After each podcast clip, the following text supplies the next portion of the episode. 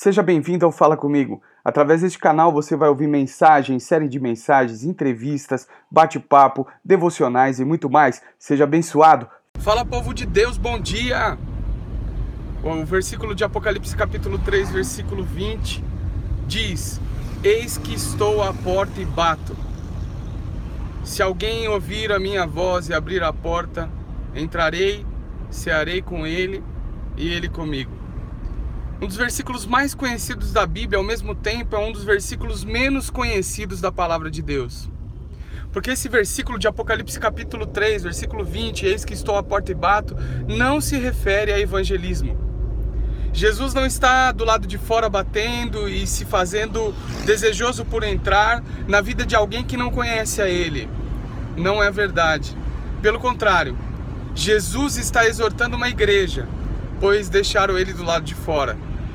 O que eu quero dizer para você nessa manhã e clamar para que Deus te dê essa lucidez é que em muitas circunstâncias da nossa vida, nossas decisões, nossas atitudes, nossas escolhas, deixamos Jesus do lado de fora.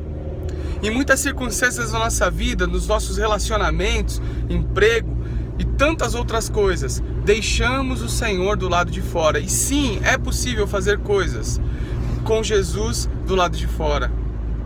Portanto, eh, eu convido você a avaliar essa palavra nessa manhã, avaliar esse desejo nessa manhã do Senhor de se revelar a você. E a palavra revelação não é o conhecimento das coisas futuras, mas a palavra revelação significa levantar o véu, fazer-se conhecer. O Senhor está levantando o véu sobre você nessa manhã para que você entenda que talvez em algumas áreas, em algumas escolhas, em algumas atitudes, o Senhor tem ficado do lado de fora.